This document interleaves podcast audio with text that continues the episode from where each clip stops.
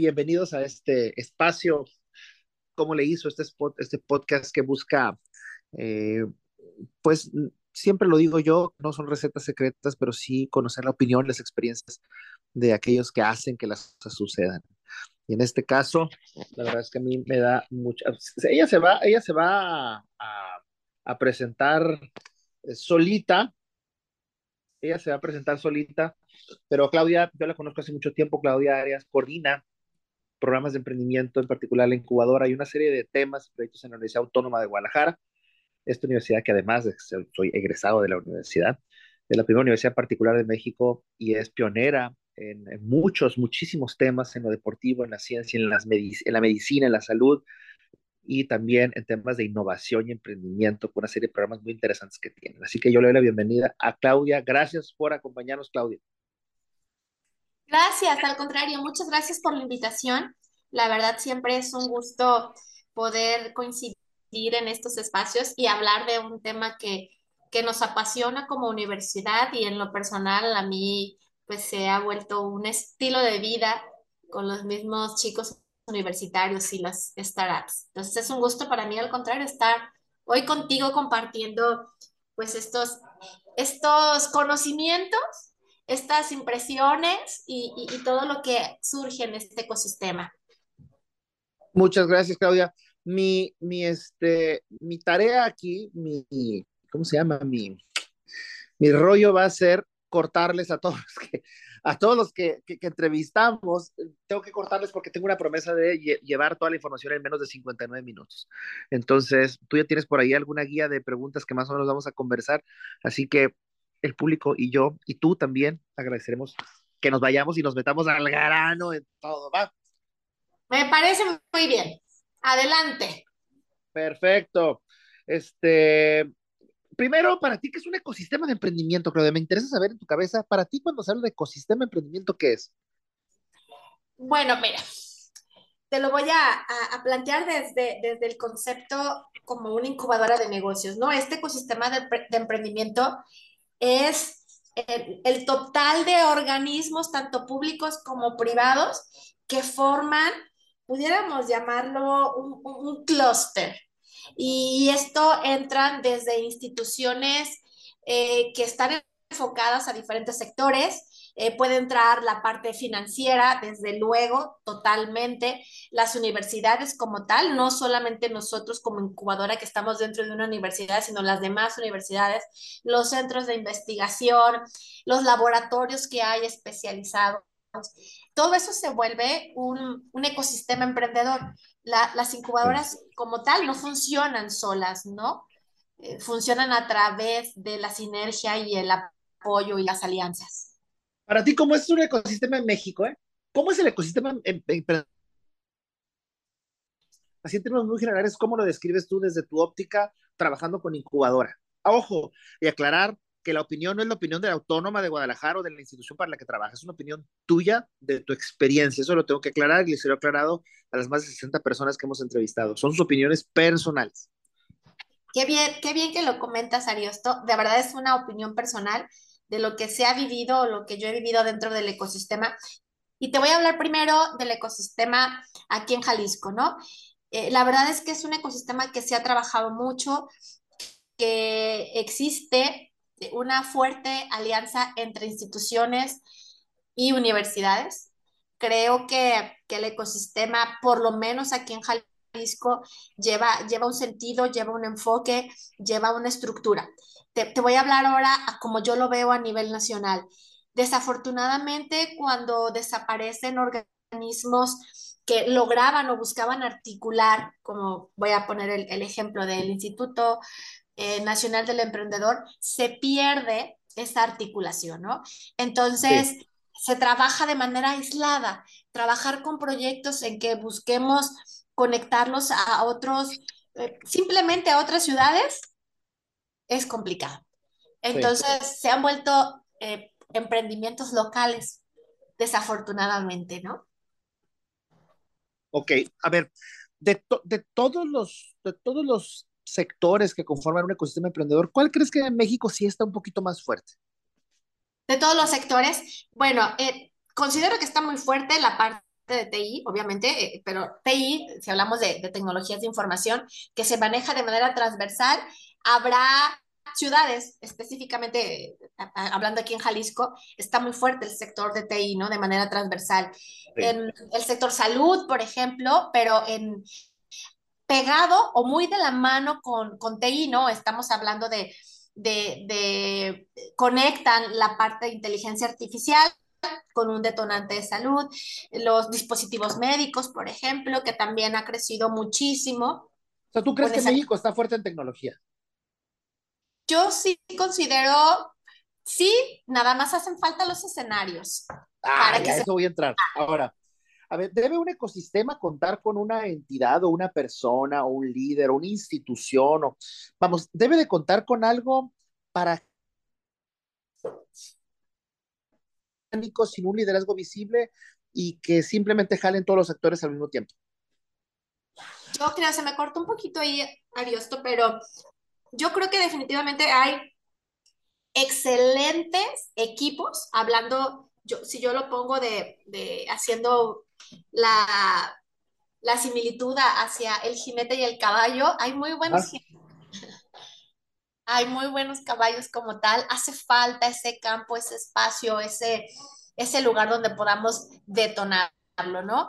Eh, como te decía, de repente uh, hay un tema de, de, cultura, por ejemplo, en esquemas de, de, fuentes de financiamiento, de fondos de inversión, que hay que trabajarlo, porque todavía, a pesar de, del crecimiento que hay en, en, ese, en ese ámbito, todavía nos falta mucho, ¿no? Eh, no sé si por ahí va la pregunta, porque se me cortó un poquito. Sí. No, no, no, sí, va más este que si, que si tú estás más en favor de que exista un liderazgo esté a cargo de impulsar el ecosistema o que si deben todos los actores simplemente de manera orgánica coordinarse. O sea, ¿tú estás a favor de que alguien debe liderar un ecosistema, emprendimiento o no? Sí, yo sí estoy a favor. Mira, porque con, sí, claro, cuando, cuando existen estos, estos organismos, de, digo, hablando público-privado, eh, iniciativa como tal, eh, sí hay un, una planeación, sí hay un orden, sí hay un tema de, inclusive de rendición de cuentas, ¿no? Entonces, eso favorece la creación eh, de, estos espacios. Yo estoy a favor definitivamente, eh, creo que, que si se logra impulsar a través de estos organismos el, el ecosistema, vamos a avanzar, pero sí tiene que ser organismos que sí tengan un enfoque, que sí eh, vivan lo que, lo que vive un emprendedor, ¿no? O sea, no sé si definitivamente la, la, la cuestión de, de, la iniciativa eh, pública pudiera ser una buena estrategia, pero, pero sí necesitamos es, esa, esa parte que nos una, ¿no? Como tal, existen claro. organismos, pero, pero funcionan así de manera independiente y no hay una articulación. ¿Qué perfil debe de tener este líder o esta institución? O, ¿Cómo debe ser quien, quien lidera un ecosistema de emprendimiento en México? ¿Cuáles son sus características? ¿Cómo sería? Mira, eh, yo eh, hago una similitud con la parte de, de, en San Francisco, ¿no? Que es ese, ese corazón de, de fuentes de startups y de emprendedores como tal, eh, están unidos diferentes elementos. O sea, ese organismo yo lo veo así, ¿no? Eh, que existan dentro de, de, esa, de esa parte de líder eh, la cuestión de fondos, eh, fondos de inversión, fuentes de financiamiento, instituciones como en este caso las universidades, que creo que es vital el, el emprendimiento dentro de las universidades detona, es, es inclusive las startups que voltean a las universidades y, que lo ven como, como una, una transmisión de conocimiento es importantísima. Debe de estar conformada por laboratorios o centros de, innovación y, y, yo considero que debe de estar con un excelente eh, enfoque o alianza o articulación con organismos en el extranjero. Hay un organismo que eh, se llama, es una asociación, es la International Business Association Incubation, creo que es así. Eh, sus siglas son INBIA. Es, es, el, es una asociación que reúne incubadoras de todo el mundo y hace conferencias, hace talleres, hace eventos, pero no está ligado a un tema de gobierno. Entonces, ahí todos los que somos miembros de, este organismo, pues vamos y, analizamos las mejores prácticas, ¿no? De hecho, de ahí hemos podido vincular a diferentes universidades o a diferentes ecosistemas. Eso sería ideal aquí en México. El, el, coincido contigo. Eh, en México, ¿quién crees que hoy en día es parte o, o, o, lidera los esfuerzos del ecosistema en México? ¿Existen? ¿Quiénes son? No, no existe. bueno, por lo menos que, que, yo los tenga en el radar, ¿no? No existe. La verdad es que... Eh, oh. eh, voy, a, voy, a, voy a hacer una, una, una, una, una, profundizar un poquito. Dijiste que es, es, México es fuerte en el tema de tecnologías, que sobre todo el área de Jalisco, donde estás tú en Guadalajara, pero también hay debilidades, ¿no? Eh, eh, ahorita voy a, entrar, voy a saltar la parte de debilidades, pero eh, quisiera regresar un poquito a este diálogo o consenso que entre los actores de un ecosistema en México. Dices que no hay, ¿verdad? ¿Hubo? ¿Hubo algo en algún momento, recuerdas algún momento donde sí hubo un liderazgo para impulsar un ecosistema de emprendimiento? Sí, sí hubo. Mira, hablando, te digo, a nivel estatal, existía este, que, este organismo que era el Instituto, de hecho, Jalisciense del Emprendedor, que sale, era, era un brazo de la Secretaría de Desarrollo Económico, y ahí había eh, un tema de impulso al, al ecosistema emprendedor, ¿no? Ahorita lo está tomando lo que es la Secretaría de Innovación, Ciencia y Tecnología, pero lo toma a través, hace una plataforma, ha lanzado algunas convocatorias eh, de manera aislada, digo yo, o sea, no, no lleva como una, esa es mi opinión, ¿verdad? no lleva una secuencia, un orden, una lógica. Entonces se diseña una plataforma donde lo único que se ha hecho es dar cursos y talleres. Y eso, eh, pues, no, no favorece o no propicia, ¿no? ¿Y qué pasa con el tema de, de los organismos? No lo hay. No hay ese ente. Eh, la verdad es que las startups que, que han sobresalido a nivel estatal, nacional o internacional, es porque muchas veces ellas han buscado, ellos han buscado su propio camino, su propia conexión, ¿no? Ellos han ido a tocar puertas y han, pues, unas se les han abierto, otras se les han cerrado, pero, pero ellos solitos han hecho eso, o sea, no, no hay, no hay esa, esa figura que pueda apoyarlos ¿no? en, en, en las etapas iniciales. Eh, ¿Tú conoces algún modelo o algún esquema o un diagrama? Una, ¿Una metodología? Algo, ajá, para, para formar, para constituir, para construir ecosistemas de emprendimiento. Sí, mira, de hecho, eh, hay, hay, bueno, hay, hay varias, hay una, hay una muy interesante que trae precisamente la MIT, que es esa, esa formación de los, de los ecosistemas, eh, especializado inclusive por sectores, ¿no? MIT está muy fuerte también en, ese, en ese contexto.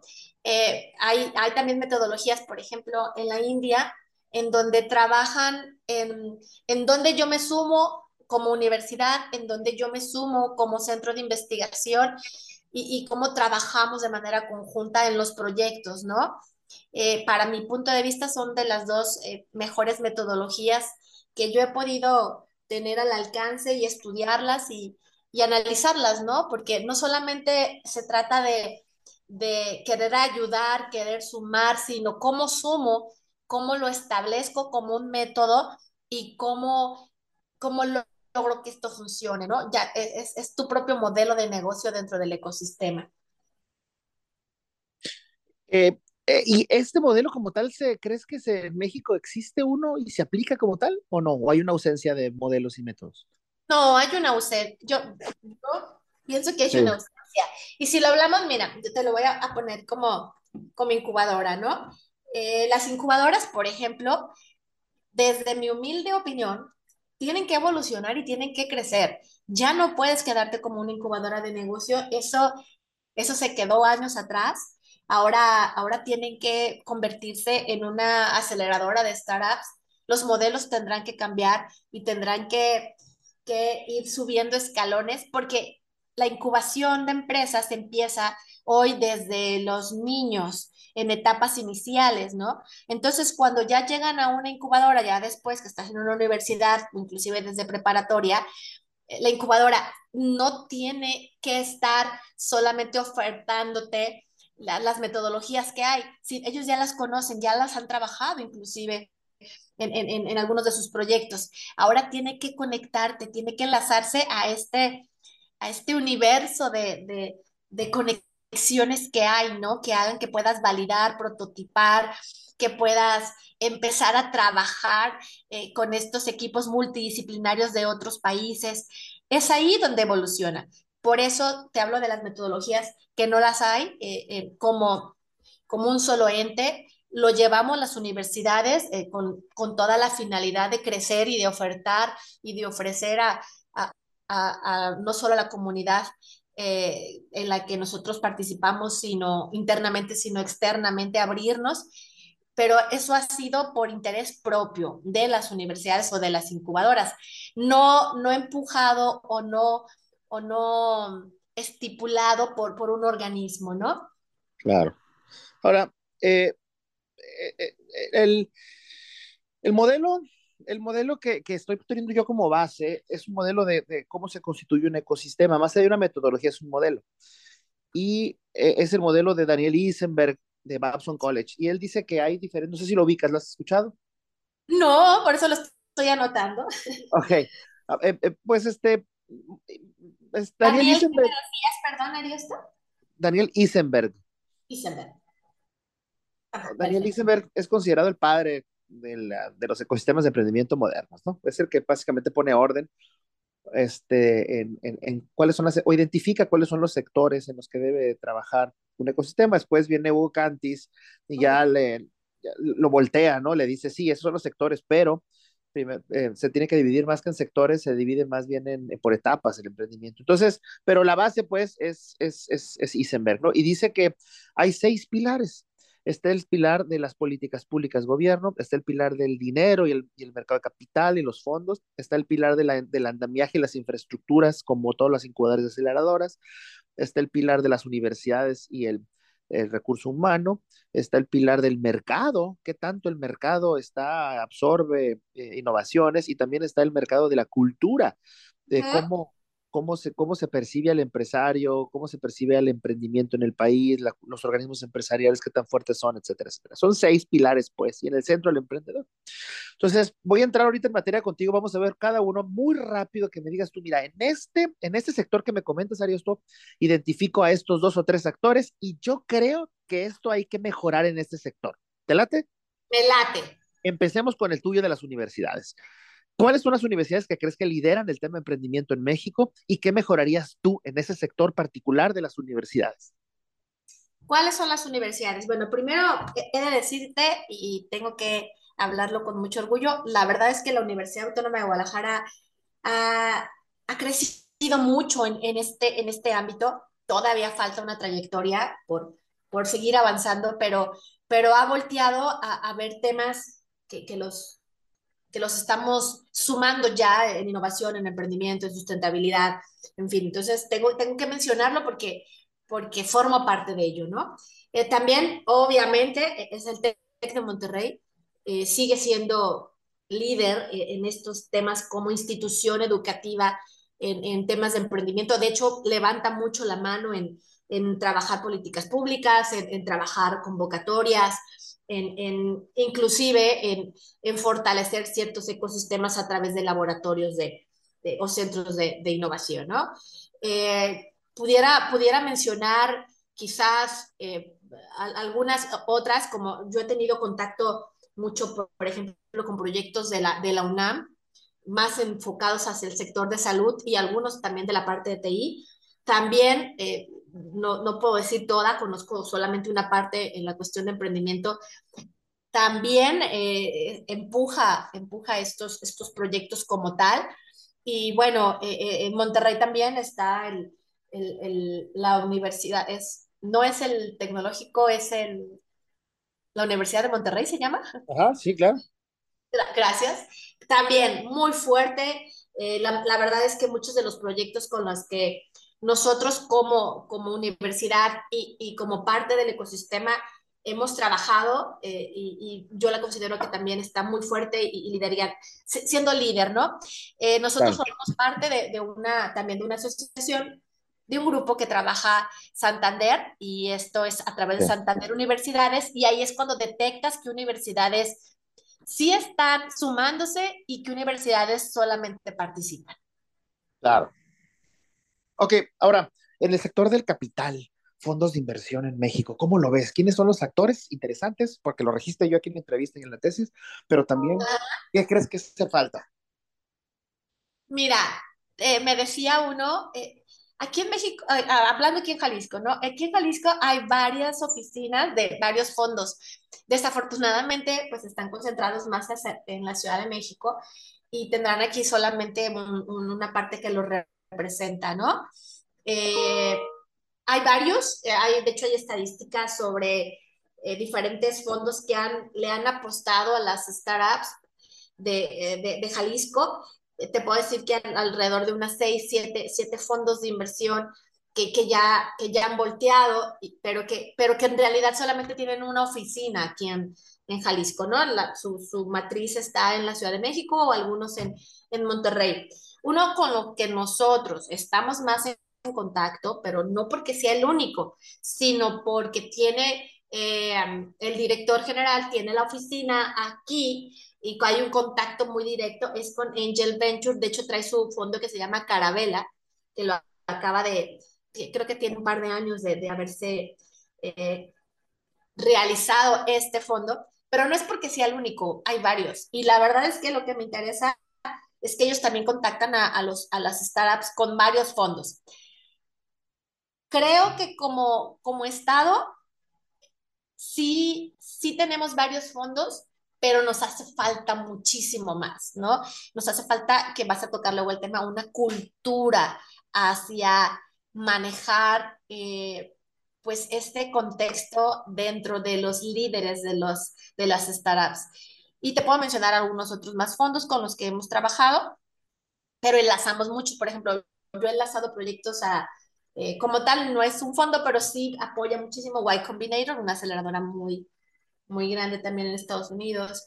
Hemos a Math Challenge, que no trae como tal su fondo, pero así los conecta.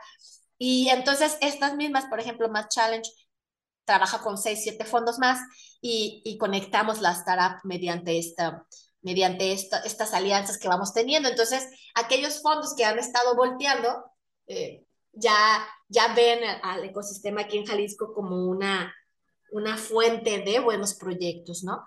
Oye, y en el sector de gobierno, en las políticas públicas, ¿dónde, ¿dónde ves que ha habido algunos casos interesantes de éxito que valdrá la pena rescatar? Y también, ¿qué cambios harías tú? ¿Qué hace falta en el sector gobierno? Mira, híjole, es que sabes que gobierno trabaja, se apoya obviamente con las universidades, ¿no? Y, con las incubadoras que están dentro de las universidades más que como tal un proyecto que haya salido de gobierno, que yo conozco una startup, no.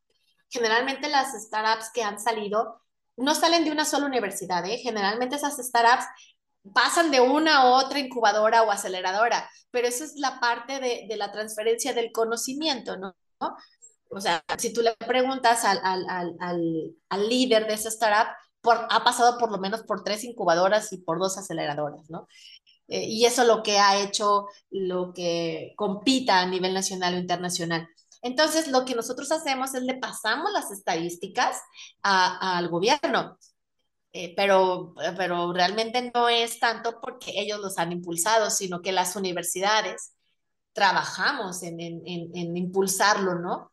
Yo que mejoraría, hablando de este tema, eh, creo que de repente se ha no se ha apoyado tanto el, el, tema hacia la universidad para que sigamos impulsando a las startups. Eh, creo que eh, se, se, se se confundió el término y decían solamente te voy a dar para consultoría cuando los emprendimientos necesitan más que eso, ¿no? No necesitan solamente una consultoría. Eso yo trabajaría mucho en el tema de políticas públicas en esa parte, en cómo, cómo fortalecemos ese ecosistema y sobre todo cómo facilitamos también el camino desde el punto de vista legal, ¿no? Porque aquí en México es un montón de trámites que tienen que hacer. Oye, ¿y cómo ves eh, otro también que te compete? Y la, la, infraestructura como aceleradoras, incubadoras en México, ¿cómo las ves? ¿Cuáles son las que destacan en este país y, y, qué cambios harías? Fíjate que como infraestructura eh, hay, pues he de decirte que la verdad es que está muy fuerte el TEC de Monterrey en infraestructura porque tiene varios laboratorios que están conectados, tienen varios eh, campus enfocados en, en, diferentes áreas de especialidad. Creo hoy por hoy que sí sigue siendo la más fuerte y sí sigue siendo la más con, con, con la mayor eh, fortaleza en infraestructura. ¿Qué estamos haciendo otras universidades? Es eh, invertirle en, no tanto, fíjate, en generar nuestra, nuestra propia planta como tal o nuestro propio laboratorio, sino qué hay en los demás o qué hay en las otras universidades y hacer las alianzas, ¿no? Hoy no tienes que estar físicamente e, en un, en un espacio para poder validar o prototipar o diseñar, sino lo puedes hacer a través de otros laboratorios. Creo que esta parte tecnológica va a hacer que, que podamos crecer más que invertirle mucho en, en, nuestros propios laboratorios y sobre todo, a, a, digo, una vez trabajando las diferentes líneas que tenemos las universidades, sí, sí es una gran herramienta, ¿no? Pero yo creo mucho en las alianzas, yo creo mucho en los espacios colaborativos y creo que a veces ha, ha sucedido aquí en Jalisco, ¿no? De repente se invierte muchísimo y luego les llaman esos famosos elefantes blancos, que ahí está, pero pues ¿quiénes van? Y creo que eso es lo que no debe de sucedernos a las universidades, ¿no? De acuerdo, de acuerdo. Eh, ¿Cómo ves la parte cultural? ¿Cómo ves el sector empresarial? ¿Lo ves unido, fuerte, de vanguardia? ¿Cómo lo ves y, qué cambios harías tú? El sector empresarial. Eh, fíjate que, bueno, creo, creo que, que está, está trabajando en ello. Eh, se ha dado cuenta que, que, el tema de emprendedor o de startups eh, forma parte de, de su de su red, el, trabajar en, una, en un intraemprendedor es fundamental. Creo que, va, creo que va cambiando, le falta, todavía hay que trabajar mucho en la parte cultural, pero, pero sí creo que, que ha volteado, sobre todo muchas empresas grandes han lanzado inclusive convocatorias para apoyar a emprendedores o startups que se conviertan en sus propios aliados o proveedores, ¿no? Entonces, digo, de unos años para acá ha cambiado positivamente. Antes eh, no se veía como, eh, como hasta un competidor más, ¿no? No, no alguien que los fortaleciera. Eso es, y sobre todo, digo, yo hablo aquí en Jalisco, ¿no? Desconozco cómo pueda funcionar en otros estados, pero aquí sí, falta todavía, como mencionaba, ciertos sectores que no los hemos podido trabajar pero hay muchas incubadoras especializadas en diferentes áreas y creo que lo han trabajado muy bien como aliados, ¿no? Como de la construcción, de alimentos, claro. turismo, sí, sí, se ha trabajado. Ahora, el, el, ¿cómo, y por último, ¿cómo ves tú al sector?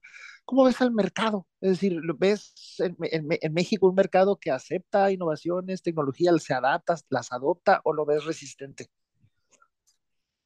Mira, eh, yo creo, y hemos hecho aquí de repente algunos pequeños estudios para, para poder analizar este tema. Creo que todavía estamos en una etapa de, de aceptar esta, esta cuestión de, de, innovación. Sí somos innovadores, hablamos eh, tardíos, eh, creo. Eh, la mayoría de los proyectos que, han, que sobresalen, desafortunadamente lo han hecho fuera, o sea, lo han hecho en mercados ya más, ni siquiera en México, sino a nivel internacional. Eh, creo que todavía hay un factor obviamente muy importante, la cuestión económica. La innovación ahorita va ligado con un, con un tema económico, ¿no? Entonces, eso, eso hace que, que te vuelvas un, alguien que, que adapta o adopta de manera tardía esta parte de la innovación. Entonces, por eso es la fuga de, de ese talento o conocimiento hacia el extranjero, ¿no? Va, eh, creo que, creo que con esto concluye una parte, una de las partes más importantes que es justamente describir este, algunos, algunos temas de, en cada una de estas áreas. Ahora entramos en una parte este, muy interesante sobre los fracasos. ¿Tienes alguna experiencia de algún liderazgo fallido dentro del ecosistema emprendedor mexicano? Sí. ¿Por qué falló? ¿Por qué falló? ¿Cuál? Platícame. Mira, sí tenemos varios casos. Uno de ellos, bueno, de repente es que llega y el proyecto no deja de, de ser la familia o, el, o, los amigos. O sea, no, no le dan el, ese sentido ya de, de, su modelo de negocio, ¿no? Yo creo que los que más han repetido es cuando es un tema de familia. O sea, no, no, yo... no, no. Me, me, refiero desde, desde el punto de vista de ecosistema, no de los emprendimientos. Ah, yo dije, no, pues sí me han fallado varios. ¿De ecosistema a nosotros como universidad o ecosistema en, en, en, términos generales, en, que tú has visto en México, algo interesante que falló y por qué falló, desde la óptica de ecosistema de emprendimiento. Claro. Hijo, bueno, mira, eh, se, ha hecho, se han hecho varios intentos en, en los temas de tener una plataforma que sea el concentrador de los emprendimientos y startups a nivel nacional, ¿no? Que esa plataforma sea como su marketplace para que puedan, podamos tener todos esa visión de, oye, yo aquí también me puedo sumar o yo aquí puedo conectar. Se han hecho tantos intentos fallidos en eso y no se ha podido lograr. Y te hablo que en, en, en Santander, en, en, este comité o, o consejo que estamos a nivel nacional, seguimos con el mismo punto.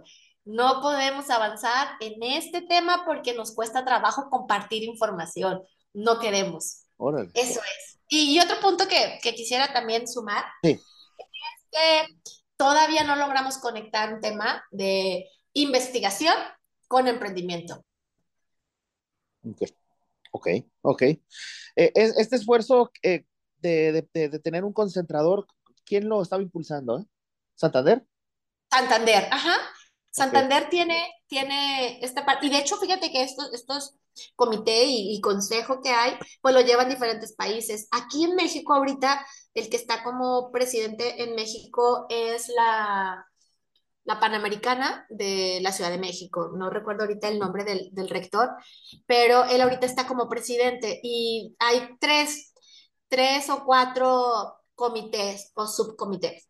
Uno de ellos es trabajar el tema de políticas públicas, otro de ellos es, el fortalecimiento del ecosistema y, varios más, un tema de comunicación, un tema de difusión del conocimiento, pero el que más eh, nos, nos ha costado es esta parte que, que decíamos, ¿no? Cómo, cómo difundir y cómo crear o consolidar esta, esta plataforma en donde sea un espacio abierto, esta innovación abierta que tanto hablamos, cuesta, o sea, muchas universidades luego o, o entes no, no quieren compartir la información y el único afectado es el propio emprendedor o la startup, ¿no? Pero, pero yo creo que ya llevamos años en eso. Se ha intentado también en, en diferentes gobiernos. Aquí en Jalisco se ha intentado y no, no avanzamos. Si tú pudieras, si tú tuvieras una, una varita mágica y pudieras este, llevar algunas acciones para fortalecer el ecosistema de emprendimiento en México, ¿qué harías? Bueno, primero es crear, de verdad, e, es muy, muy importante crear estos espacios reales de colaboración, ¿no? Creo que eh, les facilitaría mucho el camino que, que lleva el emprendedor o la startup. Es, eso haría, crear esta parte de esta plataforma, este marketplace, digo yo, que pudiéramos trabajarlo. Ese número uno.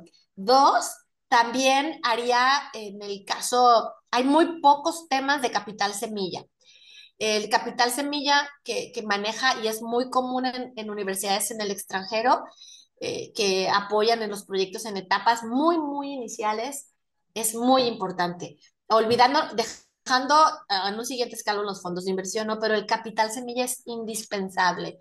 Entonces, a mí me encantaría formar un, un capital semilla. Hay tantos proyectos con, con, con, excelentes ideas y que es importante la validación y, y prototipar en etapas, mm, todavía ni siquiera estás construyendo un modelo de negocio, sino que eh, en esas etapas. Y ahí creo que sería un, un, vínculo muy fuerte en la investigación. O sea, desde, desde etapas tempranas, yo hablo desde prepa, a mí me encantaría trabajar un tema que ya, aquí en Jalisco la, la, preparatoria está hablando de un tema de emprendimiento que ya lo están haciendo obligatorio a través de la Secretaría de Educación Jalisco. Pero me encantaría trabajar también y que sea mediante políticas públicas el tema de emprendimiento desde kinder hasta secundaria. Creo que es fundamental. Esas tres cosas haría si tuviera esa, esa oportunidad, ¿no? Ahora, te hago la siguiente pregunta. ¿Hacia dónde crees que se encamina en un ecosistema de emprendimiento mexicano en los próximos 10 años? O sea, el ecosistema como tal, que dices que hay, pero no hay. O sea, está, pero no está coordinado. Pero ¿hacia dónde, hacia dónde va el ecosistema de emprendimiento en México para los próximos 10 años? ¿A qué se va a enfrentar? Y se va, yo considero que se va a enfrentar a un tema, yo sigo viendo como un tema de liderazgo a las universidades, definitivamente, eh, son las que más trabajamos en, en, seguir impulsando esta, esta parte de innovación y emprendimiento. Yo lo veo así como esfuerzos por universidades, no tanto con el fortalecimiento de, la, de, de los ecosistemas, hablando de sumar el, el tema de, de, políticas públicas o gobierno, sino esfuerzos más como universidades. Y también veo mucho la parte de dejar estar pensando en los emprendimientos locales, sino que ahorita ya estamos hablando de emprendimientos pues globales, ¿no? Yo así lo veo, ya tenemos que evolucionar, tenemos que de verdad trabajar el tema de innovación abierta y de verdad trabajar el tema de transferencia de conocimiento. Claro. Así totalmente, lo visualizo. To totalmente de acuerdo. Ahora, eh, ¿tú cómo la, la Autónoma de Guadalajara es participar en todo esto, en este futuro? Bueno, primero estamos haciendo, ya llevamos una, un tema de, de cambio de un año hacia acá, sí. básicamente casi dos años, transformando el tema de la incubadora en una aceleradora de startups, porque no es una aceleradora de negocios como tal, es un, eh, está en las etapas de, de acercamiento, de conexión, de, de, generar estos aliados con diferentes centros de innovación, ¿no? Entonces creo que a partir de la alianza que hemos hecho con con Arizona y que venimos trabajando de tiempo hacia atrás a la fecha, estamos dejando esa parte. La parte de la incubación y del, del emprendimiento, en, en, que le llamamos emprendimiento avanzado, lo estamos bajando totalmente a la academia, eh, creando un departamento que es el de innovación sostenible para que las materias se lleven de manera transversal con, con temas más hacia conexiones a diferentes sectores y a la industria y que se empieza a llevar inclusive desde, desde, tenemos la gran ventaja como universidad que tenemos desde kinder hasta el doctorado, ¿no? Entonces, esa es una parte, el emprendimiento avanzado se está aterrizando a la academia, se está trabajando en, en fortalecer ciertos ecosistemas dentro de la misma academia y la incubadora eh, deja de ser una incubadora y se convierte en una aceleradora de startups. Estamos hablando de niveles de maduración que puede estar una, en niveles de 3, cuatro, cinco, o sea que ya tienen eh, de TRL hablando, ¿no? Ya tienen un producto mínimo viable para poderlo eh, empezar a prototipar o comercializar. Y en la academia, fortalecer lo que te decía, el tema de capital semilla es súper importante. Es fundamental. Eh, eh, Claudia, ahora sí como bueno, te, te iba a preguntar sobre los temas a futuro que hay que explorar. Tú me decías la investigación, la vinculación de la vi investigación con las universidades. Eso estoy de acuerdo contigo. Ya por último, ¿cómo, ¿cómo le viene a México la vinculación con ecosistemas de otros países? ¿Es mejor primero organizarse internamente como México y definirse desde el inicio, así nacer, o crecer con una interacción internacional? Híjole, es una pregunta súper interesante. Creo creo que muchas veces nos la pasamos planeando, o sea, para no salir, porque tenemos que planearlo todo bien. Y es bueno, pero el ritmo que va llevando el mercado es tan rápido que de aquí que terminamos de planear, ya lo que planeé ya no funcionó. Y ya salí y ya se me fueron más rápido de lo que yo pensaba. Lo que yo creo es que tenemos que trabajar en, en, en los que formamos parte de este ecosistema en una, en una pudiera decir, una capacitación continua, una conexión extraordinaria con el ecosistema para ser tan capaz de adaptarse al cambio lo más rápido posible y llevar a tu organización o, a, o al área que tú manejas en un cambio rápido, en un claro. cambio eh, constante, pero sí que va, va moldeándose en, lo que está incursionando en el mercado. Claro, claro, claro. Oye, de última pregunta. ¿México debe voltear hacia Estados Unidos y otras partes del mundo o hacia América Latina? Mira, creo que hoy por hoy debe voltear hacia América Latina. Estados Unidos es un excelente mercado, pero hemos, hemos dejado a un lado esta, esta parte de América Latina con, con una gran, gran oportunidad. Y, y, por qué no pensar en, en, países eh, asiáticos? porque de repente luego todo queremos para Estados Unidos y, y, no es así, no es el único mercado. Sí hay que voltear para América Latina. Híjole, perfecto. Pues Claudia, te agradezco muchísimo que nos hayas acompañado. Logramos antes de la hora llevar a nuestros amigos en todo, eh, en América Latina, justo este, este podcast de gente que hace que las cosas sucedan y actores importantes, interesantes. En este caso, Claudia Arias de la Universidad Autónoma de Guadalajara. Gracias, Claudia, por acompañarnos. Muchas gracias, al contrario, gracias, gracias. Y yo estoy más que sumada a, seguir creciendo y fortaleciendo este hermoso ecosistema. Un gusto, Arias, un gusto Igualmente, gracias. Gracias, gracias, Jair. Hasta luego a todos. Bye bye.